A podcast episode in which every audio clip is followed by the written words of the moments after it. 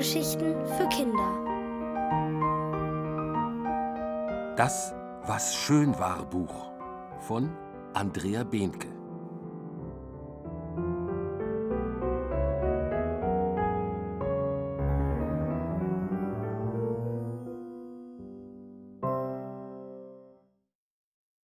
Federleichte und schwere Gedanken.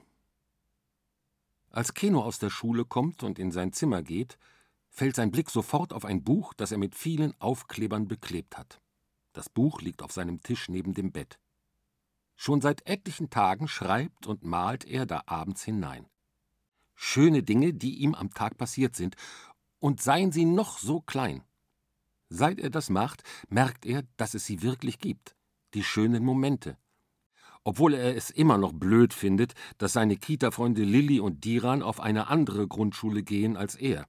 Und obwohl die Buchstaben immer noch wild in seinem Schreibheft umhertanzen und nicht immer dahin wollen, wo Frau Rehner, seine Lehrerin, sie gerne hätte.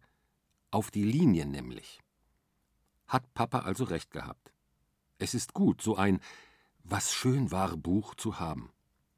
Mit zwei Fingern streicht Keno über den Deckel der Kladde und setzt sich aufs Bett. Er hört, wie seine kleine Schwester Kira in der Küche singt. Papa hat Kuchen gekauft. Sie wohnen meistens bei Papa. Bei Mama sind sie an den Mama-Wochenenden. Wie war es in der Schule? fragt Kira, als Keno sich an den Küchentisch setzt. Das ist doch eigentlich Papas Text. Warum fängt Kira jetzt auch noch an, ihn nach der Schule zu fragen? Keno möchte nicht über die Schule sprechen, zumindest jetzt nicht. Keine Antwort auf doofe Fragen, knurrt er seine Schwester an. Kira guckt zu Boden. Wolltest doch nur wissen. Ich will auch in die Schule. Macht Keno nur. Da fällt ihm ein, dass heute Dienstag ist. Dienstag ist gar nicht so ein schlechter Tag, zumindest ist der Dienstagnachmittag ein guter Nachmittag. Kenos Laune wird sofort etwas besser. Er könnte jetzt schon direkt in sein Was schön war Buch hineinschreiben. Das Wort Vorfreude nämlich. Denn gleich hat er Badminton also so etwas wie Federball. Badminton mag er sehr. Viel mehr als Fußball, was viele der Jungs aus seiner Klasse spielen. Keno beißt ein Riesenstück von dem Plunderteilchen ab. Stopf nicht so, sagt Papa und schüttelt den Kopf. Ich muss gleich zum Training, schmatzt Keno. Das Training ist in der Turnhalle an seiner Grundschule, da kann er allein hinlaufen. Auf dem Weg zur Halle trifft er Lilli. Keno merkt, wie sein Herz pocht. So sehr hat er Lilli und Diran vermisst, weil sie sich so lange nicht mehr gesehen haben. Kurz bleibt Lilli stehen. Vielleicht können wir uns ja mal treffen auf dem Spielplatz, fragt Keno leise. Lillis Augen fangen an zu leuchten. Mit Diran? Wir drei? Oh ja! Keno reibt sich die Augen. So leicht ist das manchmal. Einfach fragen. Wie in der Kita, sagt er noch. Als er weitergeht, dreht er sich noch einmal um und winkt Lilly zu, die lächelt. Beim Badminton-Training kann Keno immer alles vergessen. Die Buchstaben, die er nicht fangen kann und die so schwer im Ranzen sind, die Zahlen, die machen, was sie wollen, und den Stuhl in der Klasse, der wie von selbst kippelt. Der Federball hingegen scheint durch die Luft zu schweben, von Schläger zu Schläger. Hier in der Halle gibt es für Keno nur noch den Schläger und den Federball. Dann fühlt er sich selbst ganz federleicht. All seine Gedanken, die ihn manchmal traurig machen, wandern in den Federball und fliegen davon. Als er nach Hause geht, hat er das Gefühl, dass ihm Flügel gewachsen sind. Er hat einen Bärenhunger und hofft, dass Kira noch ein Plunderteilchen übrig gelassen hat. Er klingelt Sturm. Doch es ist nicht Papa, der die Tür öffnet, es ist Opa. Keno wundert sich. Papa hat gar nicht erzählt, dass Opa heute zu Besuch kommt. Als er in Opas Gesicht schaut, ahnt er, dass irgendetwas nicht stimmt. Immer wenn irgendetwas nicht stimmt, hat Opa diese Falte zwischen den Augen. Keno. Mehr sagt Opa nicht. Keno geht langsam in die Wohnung. Es ist ganz still. Keno, sagt Opa noch einmal. Ja? Keno sieht, dass Papas Schuhe nicht im Flur stehen, dort, wo sie sonst immer sind. Papa ist mit Kira ins Krankenhaus gefahren, sagt Opa schließlich. Keno hört nur das Wort Krankenhaus und ihm wird ganz übel. All die Gedanken, die vorhin noch federleicht durch die Halle schwebten, knallen schwer vor ihm auf die Fliesen. Opa nimmt Keno in den Arm. Kira hatte schlimmes Bauchweh. Aber es wird ihr bestimmt bald besser gehen. In Kenos Kopf wirbelt alles durcheinander. Was, wenn Kira doll krank ist?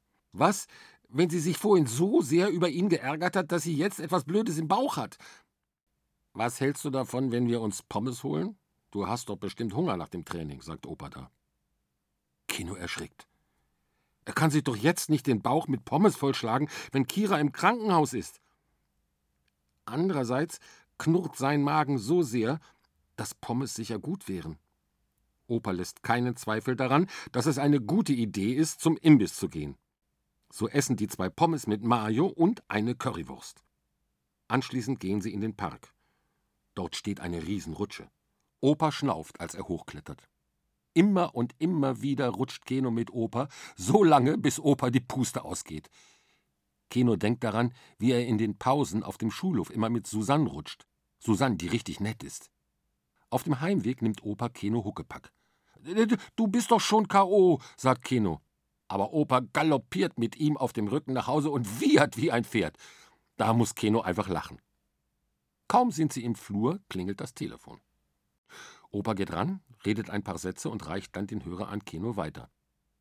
Es ist Mama, sagt er. Mama! Keno ist ganz aufgeregt, als er Mamas Stimme hört. Sie fragt, ob bei ihm alles okay sei. Ich hoffe, bei Kira ist alles okay, sagt Keno statt einer Antwort. Ganz bestimmt wird alles wieder gut, sagt Mama. Und fast glaubt er ihr, denn Mama hat so eine beruhigende Stimme.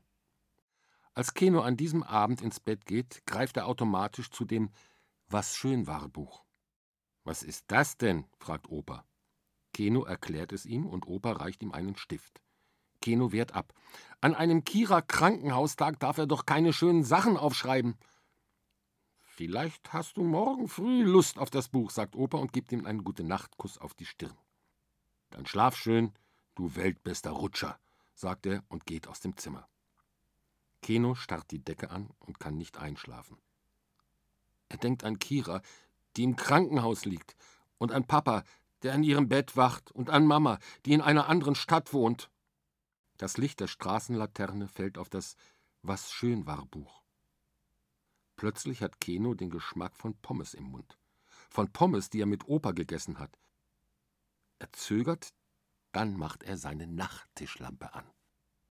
Mit zittrigen Händen schreibt er doch etwas in das Buch. Opa, schreibt er hinein, und Lilli. Und dann zeichnet er eine Rutsche und einen Federball und eine Pommes, die aussieht wie ein Stock. Keno muss grinsen. Dann schreibt er Mama in das Buch. Er hört sie noch einmal sagen, dass mit Kira alles wieder gut wird. Das war heute das Allerschönste. Und dann schläft Keno ein.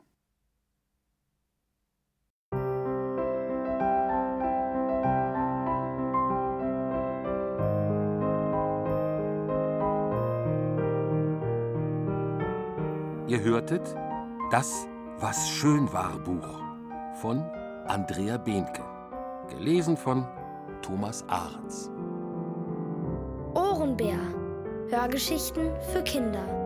In Radio und Podcast.